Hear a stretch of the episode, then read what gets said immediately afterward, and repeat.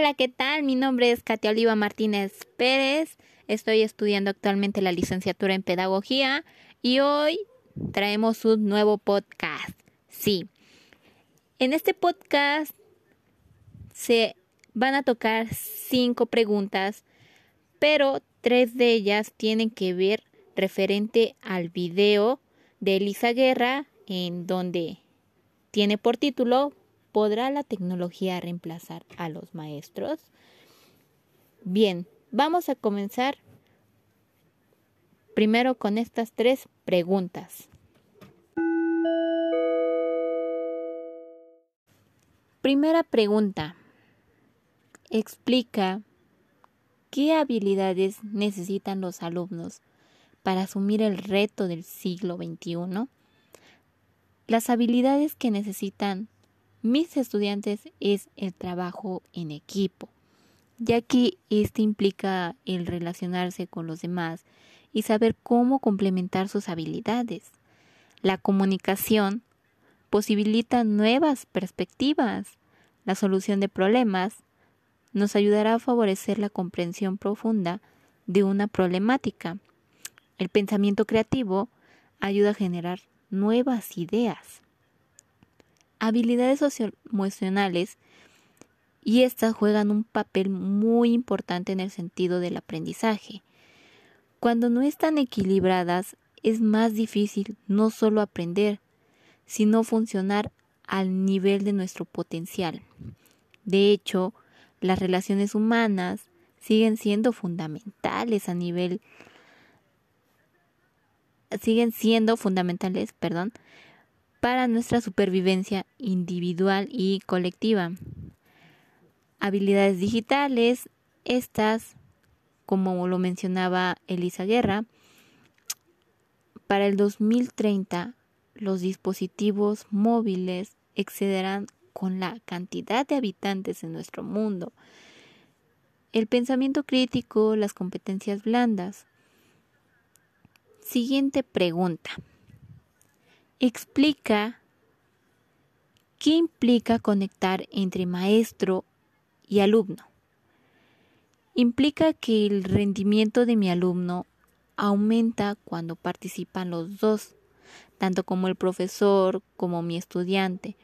Al tener la figura motivacional que refleja el docente, fomenta el potencial cognitivo de mi alumno. Sin embargo, también implica el tener una relación más digna de ser humano, donde se muestren las actitudes, aptitudes, conocimientos, sentimientos, nuevas experiencias, manejar ambos sus conocimientos y habilidades que tienen. 3. Tercera pregunta explica por qué la tecnología es una función de la pedagogía. La tecnología todavía no puede sustituir a los maestros y es algo que mencionaba ella, que si la pedagogía no es buena, la tecnología no la va a mejorar. Eh, no es lo mismo el aprendizaje a distancia que distribución de contenidos y que necesitan los docentes repensar los currículos y la pedagogía. La innovación requiere de una cultura colaborativa y se necesita más humildad para reconocer las limitaciones que se tienen a lo largo de esto, porque solo así se abrirán las puertas para una buena innovación. La tecnología ayuda a explorar la creatividad y la motivación de mi estudiante. Sin embargo, no sustituye la creatividad que tienen cada uno de ellos. Bien, pasamos con las últimas dos preguntas que tienen en relación, bueno, no es en relación, de hecho son del video de Frida Díaz Barriga y tiene como título La educación tecnológica aplicada al desarrollo educativo. Primera pregunta. Explica ¿Qué es la innovación como proceso de destrucción creadora en condiciones de incertidumbre? Es la creación de nuevos conocimientos, romper con los paradigmas en el cual se logran cambiar actitudes y de acuerdo a ello se logran muy buenos avances.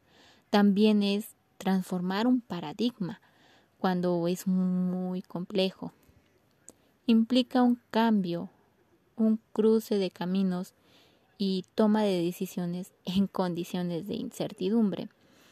Se logran cambios de mentalidades, pero también se llega a una nueva mejora.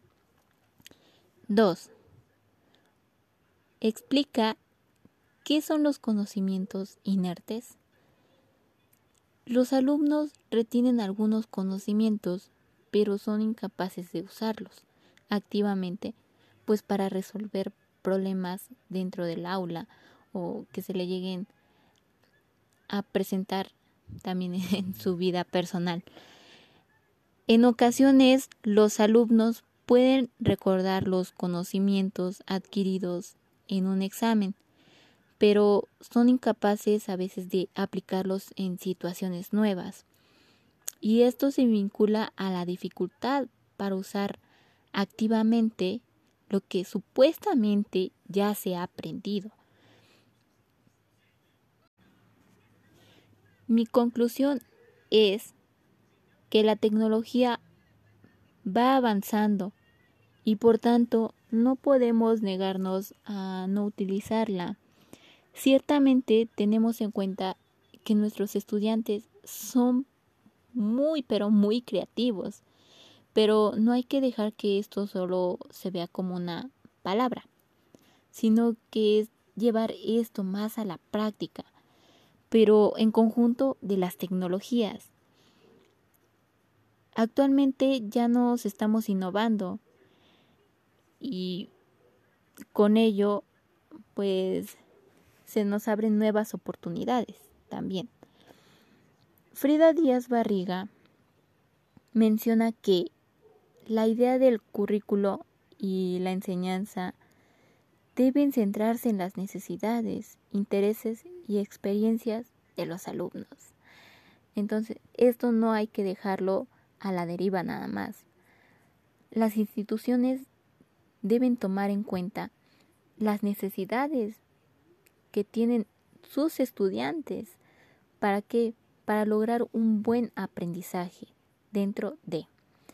Bien, esto es todo. Muchas gracias. Que tengan excelente día.